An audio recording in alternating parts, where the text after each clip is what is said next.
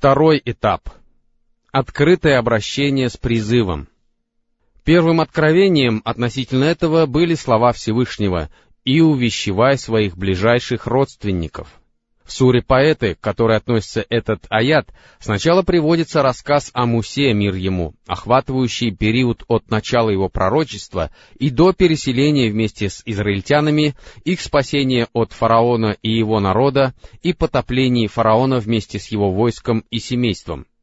В этом рассказе упоминается обо всех этапах, которые прошел Муса, мир ему, призывавший к Аллаху фараона и его народ — я думаю, что столь подробный рассказ был неспослан в то время, когда пророку, салаллаху алейхи вассалям, было велено призвать его народ к Аллаху, чтобы он сам и его сподвижники узнали о том, с какими обвинениями во лжи и преследованиями им придется столкнуться, когда они станут открыто призывать людей и с самого начала ясно представляли себе свое положение.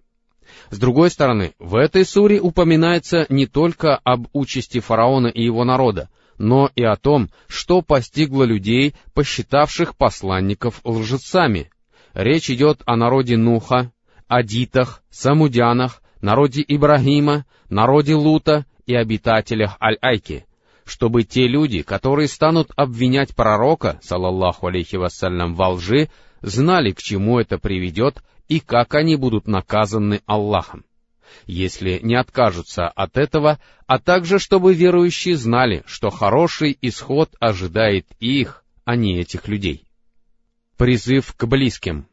После неспослания этого аята посланник Аллаха, салаллаху алейхи вассалям, сразу же созвал к себе хашимитов, вместе с которыми были и люди из рода Бану Аль-Муталиб бин Абд-Манаф, общей численностью 45 человек. Абу Ляхаб первым обратился к пророку, салаллаху алейхи вассалям, и сказал, «Здесь собрались братья твоего отца и твои двоюродные братья. Говори же и оставь вероотступников.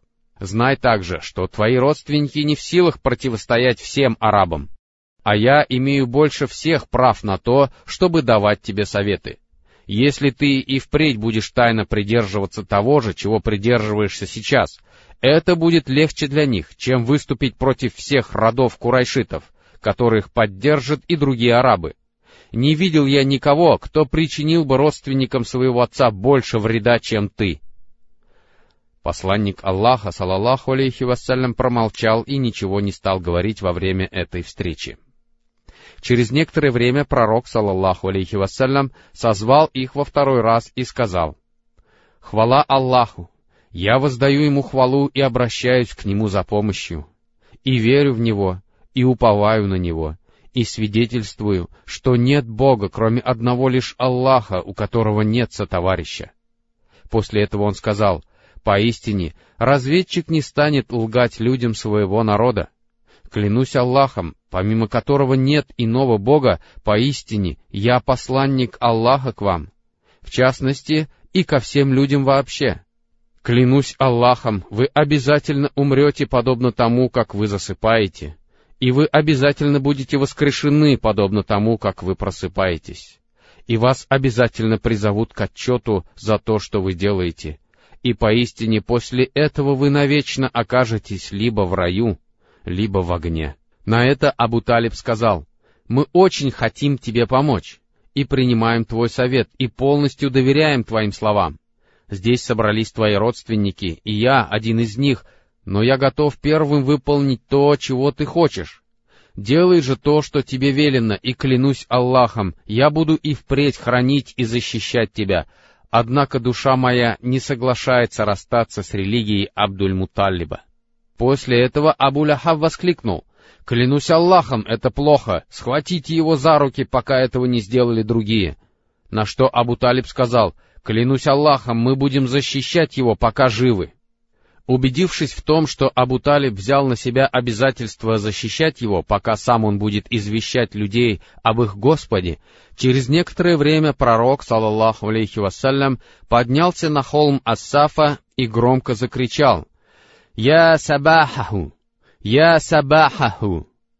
«Я сабахаху» — восклицание, которое используется как предупреждение о грозящей опасности — К нему явились представители всех курайшитских народов, и он призвал их к единобожию, вере в его послание и в последний день. О некоторых подробностях этой встречи известно из хадиса, приводимого Аль-Бухари и передаваемого со слов Ибн Аббаса, да будет доволен Аллах ими обоими, который сказал, «После того, как был неспослан аят, в котором сказано «И увещевай своих ближайших родственников», пророк, саллаллаху алейхи вассалям, поднялся на холм Ассафа и стал взывать к разным родам курайшитов. «О, Бану Фихар! «О, Бану Ади!» И они собрались, а тот, кто не мог выйти из дома, присылал посланца, чтобы узнать, что случилось. Туда пришли Абу-Лахаб и остальные курайшиты. И пророк, салаллаху алейхи вассалям, спросил, «Скажите, если бы я сообщил вам, что в этом вади находится конница, которая готовится напасть на вас, поверили бы вы мне?» Они сказали, «Да, ибо мы не слышали от тебя ничего, кроме правды». Он сказал, «Я же поистине предупреждаю вас о суровом наказании». Услышав его слова, Абу-Ляхаб сказал, «Чтоб тебе пусто было весь этот день, и ради этого ты нас собрал?» После чего Аллах не спаслал аят, в котором говорится, «Да сгинут руки Абу-Ляхаба». Муслим приводит другую часть этого рассказа, передаваемого со слов Абу Хурайры, да будет доволен им Аллах, который сказал, После того, как был неспослан аят, в котором сказано «И увещевай своих ближайших родственников», посланник Аллаха, салаллаху алейхи вассалям, созвал всех курайшитов и сказал, «О курайшиты, спасайте себя от огня! О люди из рода Бану Кааб, спасайте себя от огня! О Фатима, дочь Мухаммада, спасай себя от огня! Ибо поистине, клянусь Аллахом, я никак не смогу защитить вас от гнева Аллаха. Однако мы состоим в родстве с вами, и я буду поддерживать узы этого родства». Этим громким и красноречивым обращением посланник Аллаха, саллаллаху алейхи вассалям, разъяснил самым близким к нему людям, что отныне основой отношений между ними будет служить вера в это послание — а традиционные родоплеменные связи, на которых испокон веков основывалась вся жизнь арабов, утрачивают свою силу под воздействием силы предостережения, исходившего от Аллаха. Провозглашение истины и реакция многобожников. Отзвуки этих слов были еще слышны на окраинах Мекки, а Аллах Всевышний уже не спаслал новое откровение, в котором было сказано — «Выполняй же, что тебе велено, и отвернись от многобожников». После этого посланник Аллаха, саллаллаху алейхи вассалям, начал разоблачать небылицы, порожденные многобожием, и рассказывать правду об идолах, показывая, чего они стоят на самом деле, приводя примеры их бессилия и разъясняя с помощью доказательств, что люди, которые поклоняются им и прибегают к их посредничеству в своих отношениях с Аллахом, пребывают в глубоком заблуждении. Когда в Мекке услышали голос человека, открыто заявляющего о заблуждениях многобожников и идолопоклонников, это вызвало волну гнева, отчуждения и неодобрения, так как было подобно грому и молнии, нарушившим привычное спокойствие. После этого курайшиты стали готовиться к подавлению внезапно начавшегося бунта, опасаясь, что он положит конец их традициям и их наследию. Курайшиты стали готовиться к этому, поскольку знали, что вера, подразумевающая отрицание обладания божественной природой кем-либо кроме Аллаха, а также вера в это послание и в последний день, требует полного вручения себя Аллаху, после чего им не останется выбора ни в том, что касается их самих, ни в том, что касается их богатств, не говоря уже обо всем прочем. И это означало, что им надо будет отказаться от роли религиозных лидеров арабов, начать делать не то, что угодно им, а то, что угодно Аллаху и его посланнику, перестать поступать несправедливо со всеми, кто занимал более низкое положение, и прекратить совершать то дурное, что они прежде совершали постоянно. Они понимали все это, и души их не соглашались на столь позорное в кавычках положение именно поэтому, а не в силу высоких и благих побуждений, Ведь Аллах Всевышний сказал, «Но человек хочет грешить и впредь». Все это было хорошо известно курайшитам, однако что они могли поделать, ведь им противостоял правдивый и честный человек, являвший собой высший пример воплощения человеческих ценностей и высоких нравственных качеств, ни равного, ни подобного которому не было за всю их долгую историю. Таким образом, вполне естественно, что в результате они впали в замешательство. Поразмыслив над этим, они не нашли ничего другого, как явиться к его дяде Абу Талибу и потребовать от него, чтобы он остановил своего племянника. Для того, чтобы их требования выглядели как можно более серьезно, они решили заявить, что призыв к отречению от их богов и заявление об их бесполезности и бессилии являются поношением и унижением, и что говорить так значит объявлять неразумными и заблуждавшимися их предков, которые исповедовали эту религию. И курайшиты поспешили последовать этим путем. Делегация курайшитов у Абу-Талиба. Ибн Исхак пишет, «Знатные курайшиты отправились к Абу-Талибу и сказали, «О Абу-Талиб, поистине сын твоего брата подверг поношению наших богов, оскорбил нашу религию, объявил глупцами нас самих и назвал заблудшими наших предков. И ты должен либо остановить его, либо дать нам самим сделать это, ведь ты, как и мы, не согласен с ним, и мы избавим тебя от него».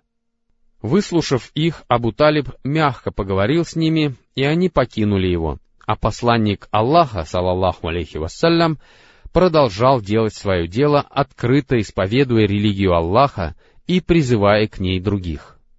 В эти дни курайшиты были озабочены еще и другим обстоятельством, Дело в том, что открытое обращение с призывом продолжалось уже несколько месяцев, а между тем приближался сезон хаджа. Курайшитам было известно, что скоро к ним начнут приезжать делегации арабов, и они посчитали, что должны сказать им о Мухаммаде, саллаллаху алейхи вассалям, сказать о Мухаммаде нечто такое, чтобы его призыв не оказал на души людей никакого воздействия они собрались у Аль-Валида бин Аль-Мугайры для обсуждения этого вопроса. И Аль-Валид сказал им, «Вам следует прийти к какому-то единому мнению, чтобы не противоречить друг другу и не опровергать друг друга». Они сказали, «Скажи свое слово». Аль-Валид сказал, «Нет, говорите вы, а я послушаю». Они сказали, «Мы будем говорить, что он прорицатель». Аль-Валид сказал, «Нет, клянусь Аллахом, он не прорицатель. Нам приходилось видеть прорицателей, а он не бормочет, подобно им, и не говорит рифмами». Они сказали, «Тогда мы будем говорить, что он одержимый». Аль-Валид сказал, «Мы видели проявление одержимости и знаем, что это такое, но у него не бывает припадков, и его не охватывают наваждения». Они сказали, «Тогда мы будем говорить, что он поэт». Аль-Валид сказал, «Он не поэт, ибо мы знаем все стихотворные размеры и Раджас, и Хазадж, и Карид, и Макбуд, и Мабсуд, но его слова — это не стихи». Они сказали, «Тогда мы будем говорить, что он колдун». Аль-Валид сказал, «Он не колдун, ибо мы видели и колдунов, и их колдовство, но он не дует на узлы и не завязывает их. Они спросили, «Так что же нам говорить?» Аль-Валид сказал, «Клянусь Аллахом, говорит он красиво, и что бы вы ни сказали, все будет не к месту. А поэтому лучше всего, если вы станете говорить, что он колдун, и что он явился со своими колдовскими речами, чтобы разлучать отца с сыном, брата с братом, мужа с женой и родственника с родственником. И они разошлись, договорившись, что так и будут действовать. По некоторым сообщениям, после того, как Аль-Валид отверг все их предложения, они сказали, «Так выскажи свое мнение, в котором не будет изъянов». На что он сказал им, «Дайте мне срок, чтобы я подумал над этим». После чего Аль-Валид думал, пока не сказал им то, что уже было передано нами выше. Аллах Всевышний не спаслал суру завернувшейся, 16 аятов которой с 11 по 26 касаются Аль-Валида и в которых описывается ход его рассуждений. Так, например, Аллах Всевышний говорит, «Поистине Он обдумал и подготовил, да погибнет Он, как это Он подготовил». И еще раз, да погибнет Он, как это Он подготовил.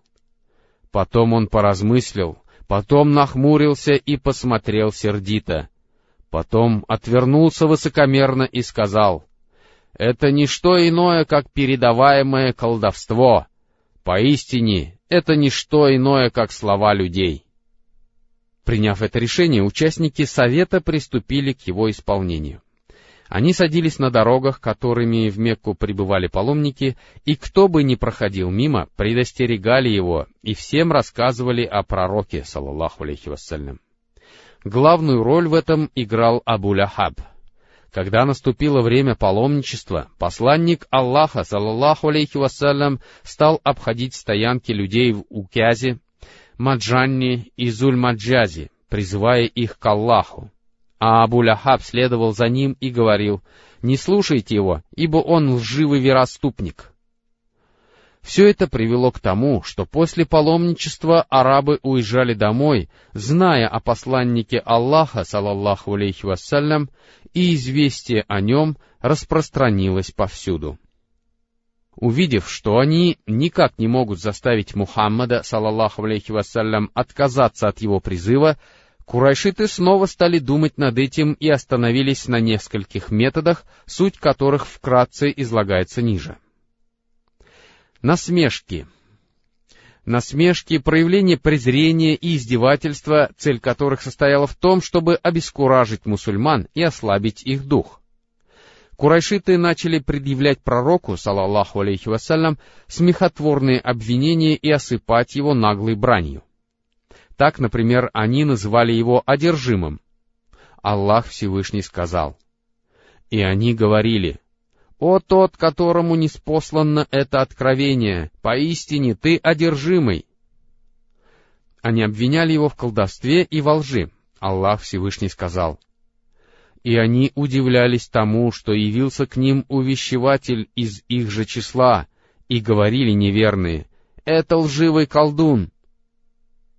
Обуреваемые яростью, они бросали на него злобные взгляды. Аллах Всевышний сказал, «А те, кто не уверовал, чуть ли не вынуждают тебя поскользнуться своими взорами, когда слышат напоминания, и они говорят, поистине он одержимый». Когда же он сидел в окружении бедняков из числа своих сподвижников, они с насмешкой приводили цитату из Корана, что его собеседники — и есть те, которых Аллах облагодетельствовал среди нас. Аллах Всевышний сказал, «Разве Аллах не знает о благодарных лучше всех?» И были они такими, как поведал нам об этом Аллах Всевышний. Поистине, совершавшие грехи насмехались над теми, кто уверовал, и, проходя мимо них, перемигивались друг с другом. Когда возвращались к своим семьям, возвращались забавляясь, когда же они видели их, то говорили, «Поистине это заблудшие», но ведь не посылали их как хранителей для них. Искажение наставлений пророка, салаллаху алейхи вассалям, попытки внушить людям сомнения и распространение лживых домыслов, касающихся как этих наставлений, так и его самого. Все это повторялось многократно и делалось с той целью, чтобы у людей не было возможности поразмыслить над его призывом. Так, например, о Коране они говорили так. Коран — это легенды древних, которые он попросил записать, и их читают ему утром и вечером. И они говорили, поистине это только ложь, которую он измыслил, а помогали ему в этом другие люди. И говорили, поистине его учит только человек. А посланники Аллаха, саллаллаху алейхи вассалям, они говорили следующее. Что это за посланник, который ест пищу и ходит по рынкам? В Коране имеется много примеров ответов на их слова, которые иногда приводятся, а иногда нет. Сопоставление Корана с древними легендами, что позволило бы отвлечь людей от книги Аллаха. Сообщается, что однажды Аннадр бин Аль-Харис сказал курайшитам, «О курайшиты, случилось с вами такое, с чем вы никак не можете справиться. Мухаммад вырос в вашей среде и всегда был самым приятным, правдивым и честным среди вас. А когда вы увидели на его висках седину, и он принес вам то, что принес, вы заявили, что он колдун. Нет, клянусь Аллахом, он не колдун, ибо нам приходилось видеть колдунов и то, как они дуют на завязанные ими узлы, и вы заявили, что он прорицатель. Нет, клянусь Аллахом, он не прорицатель, ибо нам приходилось видеть, как дрожат прорицатели, и слышать, как они говорят рифмами. И вы заявили, что он поэт. Нет, клянусь Аллахом, он не поэт, ибо мы знаем, что такое поэзия, и нам известны все стихотворные размеры. И вы говорили, что он одержимый. Нет, клянусь Аллахом, он не одержимый, ибо мы видели проявление одержимости, но у него не бывает ни припадков, ни наваждений, ни бреда. О, курайшиты, посмотрите же на свое положение, ибо, клянусь Аллахом, вы столкнулись с великим делом. Впоследствии Аннадр отправился в Хиру и запомнил рассказы о персидских царях и предания о Рустаме и Исфандияре. А когда посланник Аллаха, салаллаху алейхи вассалям, встречался с людьми, чтобы напомнить им об Аллахе и предостеречь от его отмщения, Аннадр следовал за ним и говорил, «Клянусь Аллахом, Мухаммад говорит не лучше меня». После чего начал рассказывать людям о персидских царях Рустаме и Исфандияре. А потом спрашивал, чем же рассказы Мухаммада лучше моих? Ибн Аббас, да будет доволен Аллах ими обоими, передает, что Аннадр купил певиц, и когда слышал, что кто-нибудь склонялся к пророку, салаллаху алейки вассалям, обязательно посылал к такому человеку одну из них. Она кормила и поила его и пела ему песни, чтобы у него не осталось никакой склонности к исламу, и о нем был неспослан такой аят. И среди людей есть такие, которые собирают развлекающие росказни, чтобы сбивать людей с пути Аллаха. Они предпринимали попытки прийти к соглашению, чтобы как-то совместить ислам с доисламским представлениями, в результате чего многобожники отказались бы от некоторых своих убеждений, а пророк, салаллаху алейхи вассалям, поступился бы частью своих принципов. Аллах Всевышний сказал, «Они хотели бы, чтобы ты был мягким, тогда и они проявили бы мягкость». Ибн Джарир и Ат-Табарани приводят сообщение, из которого следует, что многобожники предложили посланнику Аллаха, салаллаху алейхи вассалям, в течение одного года поклоняться их богам, сказав, что на следующий год они будут поклоняться его Господу. В другом сообщении, которое приводит Аббин Хумайт, говорится, что они сказали, «Если ты примешь наших богов, мы будем поклоняться твоему Богу». Ибн Исхак приводит следующее сообщение. Однажды, когда посланник Аллаха, салаллаху алейхи вассалям, совершал обход Каабы, ему преградили дорогу пользовавшиеся влиянием среди своих соплеменников Аль-Асвад бин Аль-Муталиб, бин Асад бин Абдаль-Узза, Аль-Валид бин Аль-Мугира, Умайя бин Халяф и Аль-Ас бин Ваиль Ас-Сахми, которые сказали, «О Мухаммад, Давай договоримся так. Мы станем поклоняться тому, чему поклоняешься ты, а ты будешь поклоняться тому, чему поклоняемся мы. И это позволит нам прийти к чему-то общему. А если тот, кому поклоняешься ты, лучше тех, кому поклоняемся мы, мы получим от него свой удел. Если же то, чему поклоняемся мы, окажется лучше того, чему поклоняешься ты, то свой удел от этого получишь ты после чего Аллах Всевышний не послал о них ниже следующие аяты. «Скажи, о неверные, не поклоняюсь я тому, чему поклоняетесь вы, а вы не поклоняетесь тому, чему поклоняюсь я. И не стану я поклоняться тому, чему поклонялись вы, и вы не станете поклоняться тому, чему поклоняюсь я.